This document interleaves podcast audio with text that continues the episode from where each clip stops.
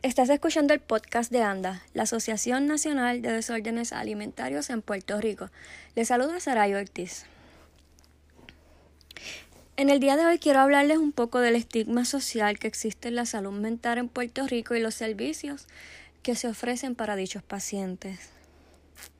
Los pacientes de salud mental en Puerto Rico están, como dirían, como un barco a la deriva, esperando un rescate. Quienes han participado de las clínicas como APS Inspira comentan las situaciones que viven constantemente y yo espero hoy poder ser su voz para hacer visible las condiciones en que viven estos pacientes, la pobreza de los servicios que se ofrecen y la gran necesidad que hay de reformar el sistema de salud mental en Puerto Rico. Para darle algunos ejemplos, Muchas veces el tiempo de espera entre una cita y otra es de tres meses, y este tiempo de espera no se basa en lo que necesita el paciente, sino en los espacios disponibles de la agenda. En algunas clínicas solamente tienen un terapista para niños y dos para adultos, así que cientos de pacientes tienen que esperar a veces meses para ser atendidos, no importa de lo crítica que pueda ser su condición actual.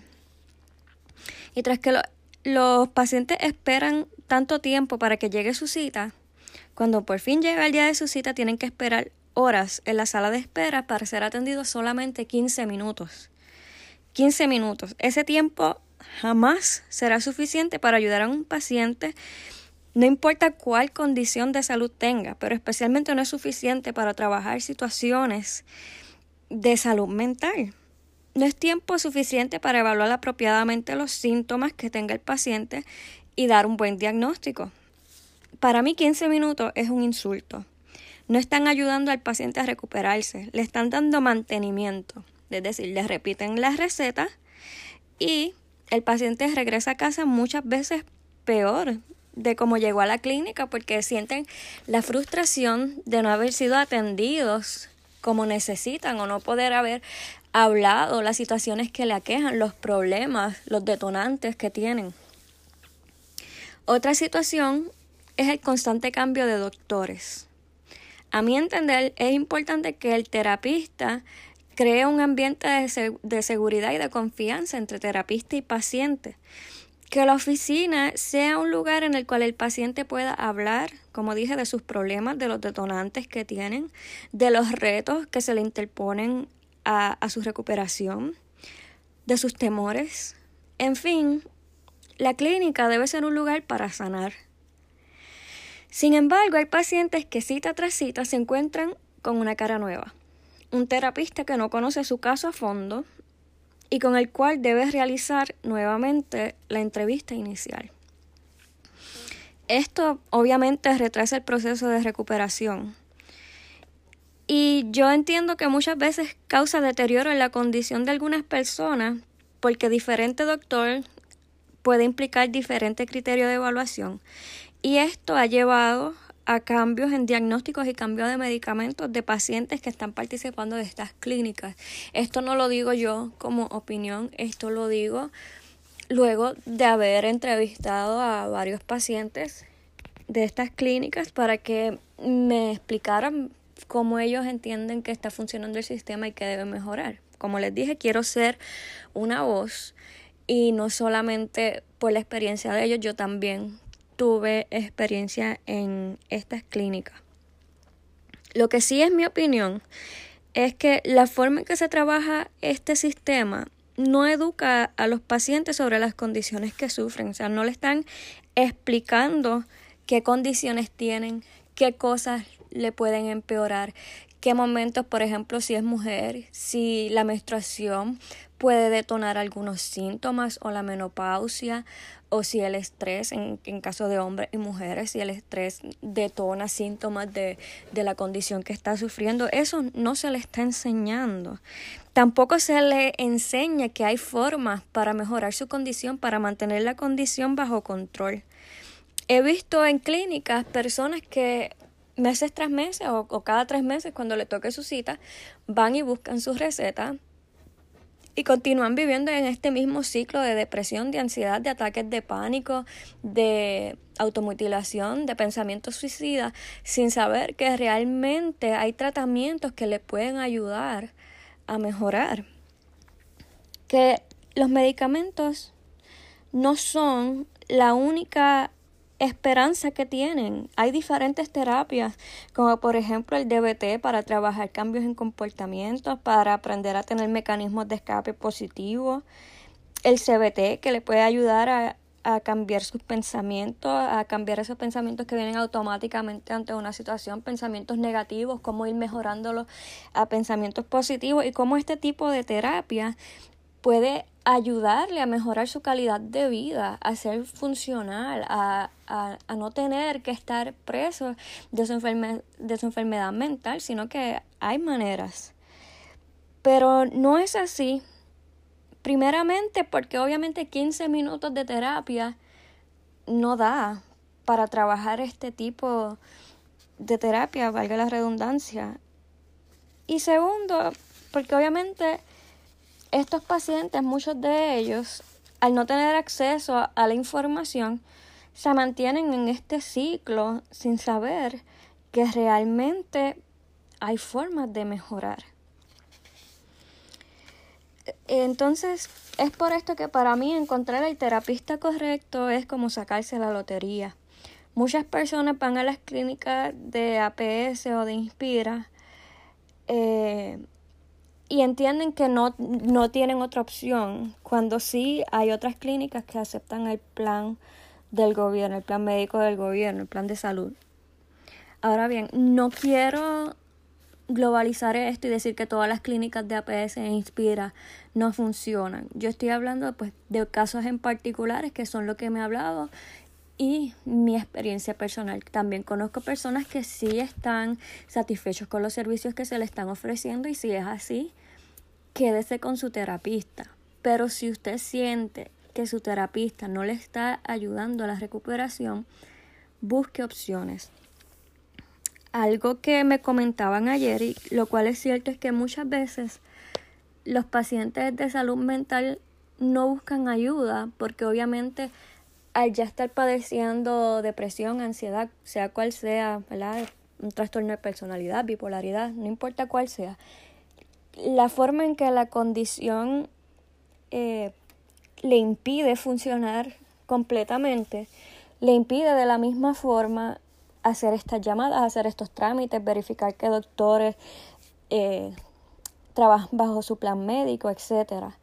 Y en esta parte que es importante recalcarle a los familiares que le ayuden a los pacientes, que hay que romper este estigma de que ah, debes trabajar más fuerte, debes poner más de tu parte, debes hacerlo tú, sal a tomar sol, sal con tus amigos, trátalo más fuerte. Y un ejemplo que yo doy es que de la misma manera que usted no le dice a un diabético, que salir a tomar sol le va a curar su diabetes, pues tampoco se lo digas a un paciente de salud mental. Que las enfermedades mentales sean, por así decir, invisibles, no quita que sean reales, no quita que necesiten medicamentos. Así como un asmático a veces necesita utilizar una pompa de albuterol o pulmicort para evitar ataques de asma, una persona con un trastorno de ansiedad necesita a veces tomarse Ativan o Clonopin para evitar un ataque de pánico.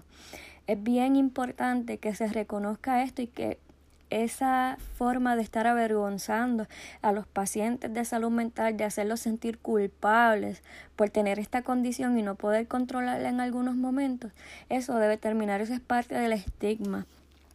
Hace una semana yo estaba escuchando un programa reconocido en la radio.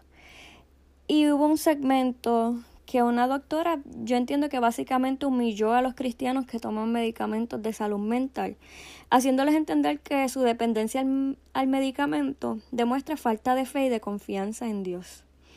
Eso obviamente a mí como paciente de salud mental y como cristiana me afectó, porque es lo que llaman en inglés el pill shaming, avergonzar a una persona por tener necesidad de una pastilla o de un medicamento. Como les dije, así como usted no se burla de un diabético que se inyecta insulina para evitar que los niveles de glucosa en la sangre sean muy elevados, no se burle de una persona que sufre depresión a causa de un desbalance de los neurotransmisores que regulan el estado de ánimo. Es lo mismo. Es un desbalance causado por químicos en el cuerpo.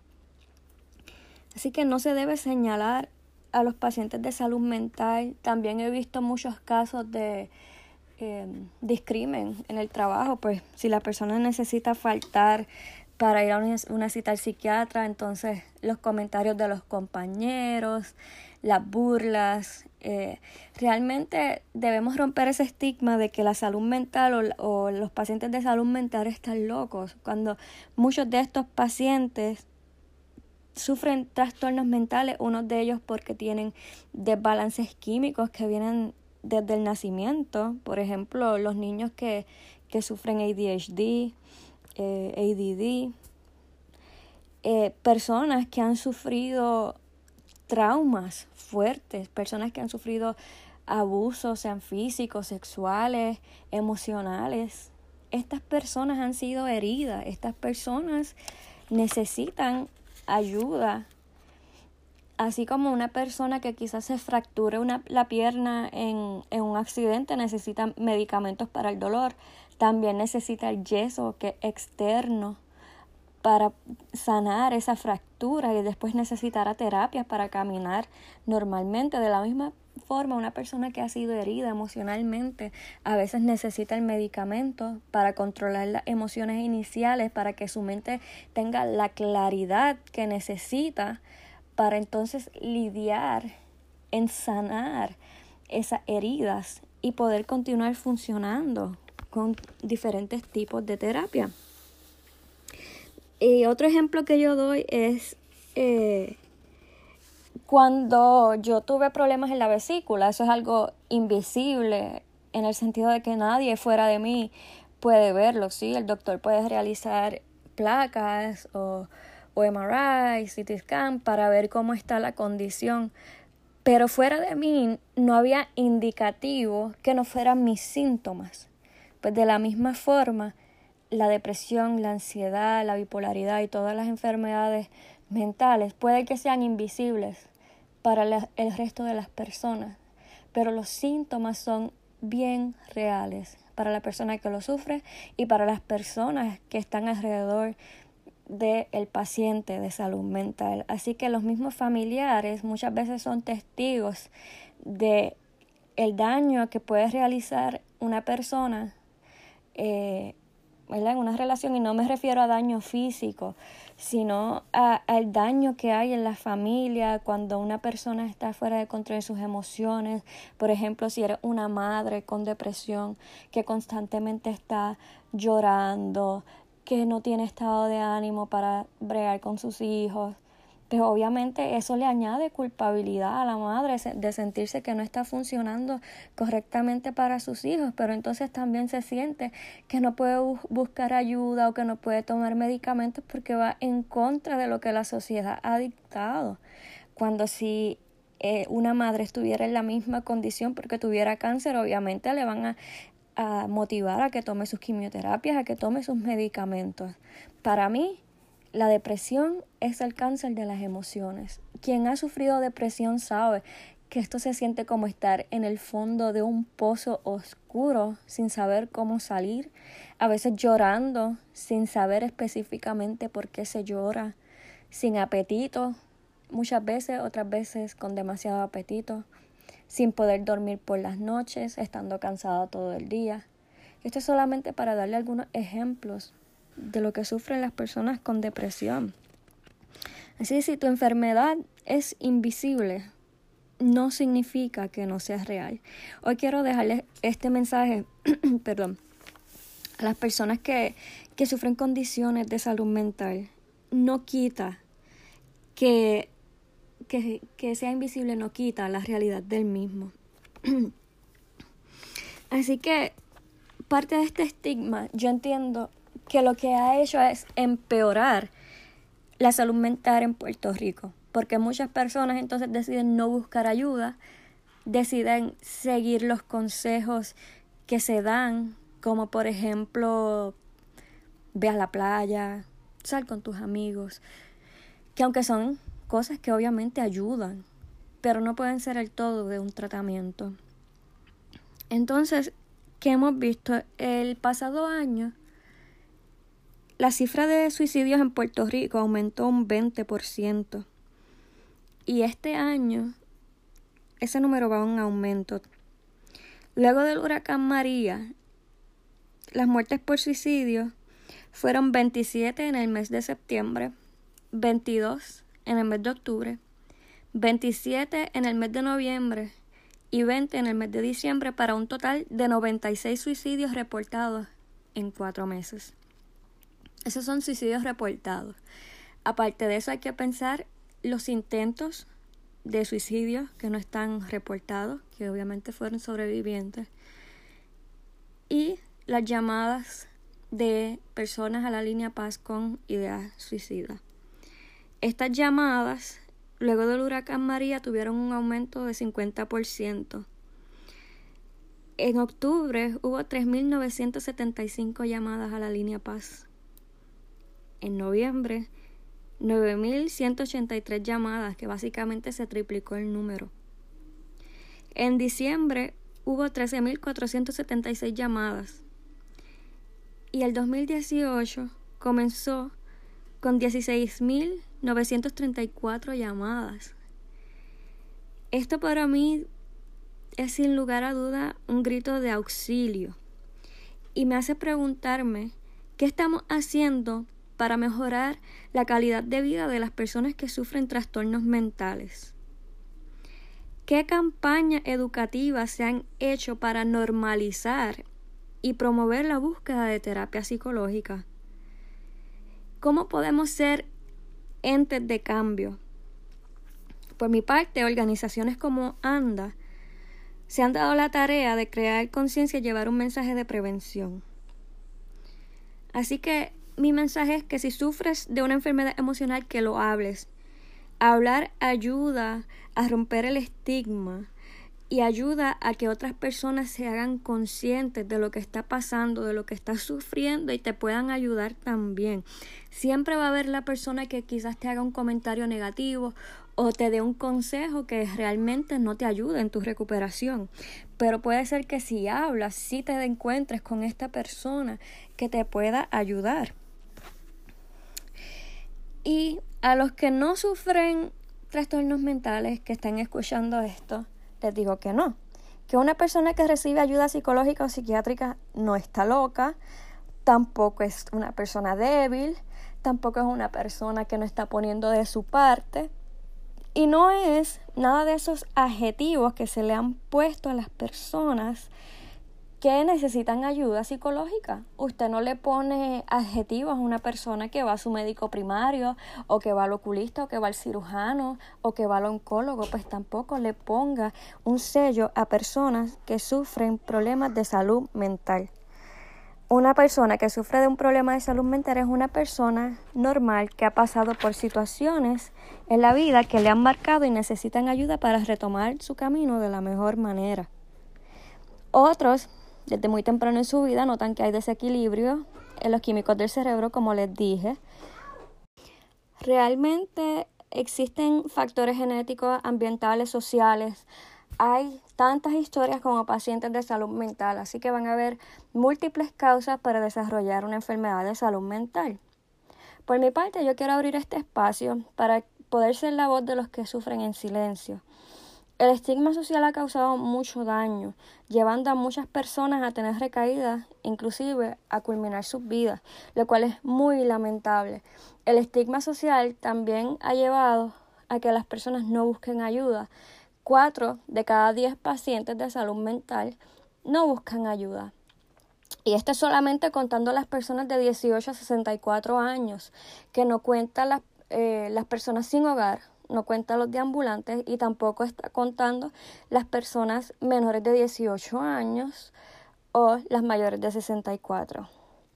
Si necesita ayuda inmediata, llama a la línea Paz al 1-800-981-0023.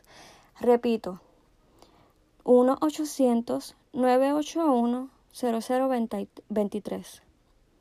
Si te interesa recibir ayuda de Consejería Cristiana, comunícate con la doctora Liz Millán al 787-396-8307. 787-396-8307. También recomiendo sus libros como Vive Libre, Vive Feliz y Lo que la pérdida no te puede quitar. Ella sí ha publicado otros libros, pero estoy dando un ejemplo de algunos de sus libros. Pueden buscarla por Facebook como la doctora Liz Milland y escuchar su segmento también en Nueva Vida. Es una persona que le puede ayudar muchísimo. Si necesitas ayuda psiquiátrica, te recomiendo comunicarte a la Clínica de Psiquiatría del Recinto de Ciencias Médicas al 787-766-0940, 787-766-0940 o al 787-758-2525, 787-758-2525 a la extensión 19 23. Esos son algunos de los recursos que puedes estar llamando para recibir ayuda. Hay muchos más. Si necesitas ayuda, si necesitas más información, puedes dejarme un mensaje en la página de Facebook o de Instagram de ANDA, Asociación Nacional de Desórdenes Alimentarios en Puerto Rico, y le estaremos contestando a la mayor brevedad. Nuestro deseo es poder ayudarle, nuestro deseo es que usted pueda tener una mejor calidad de vida y que el estigma social que hay para los trastornos mentales termine. Eso es todo por hoy. Dios les bendiga mucho.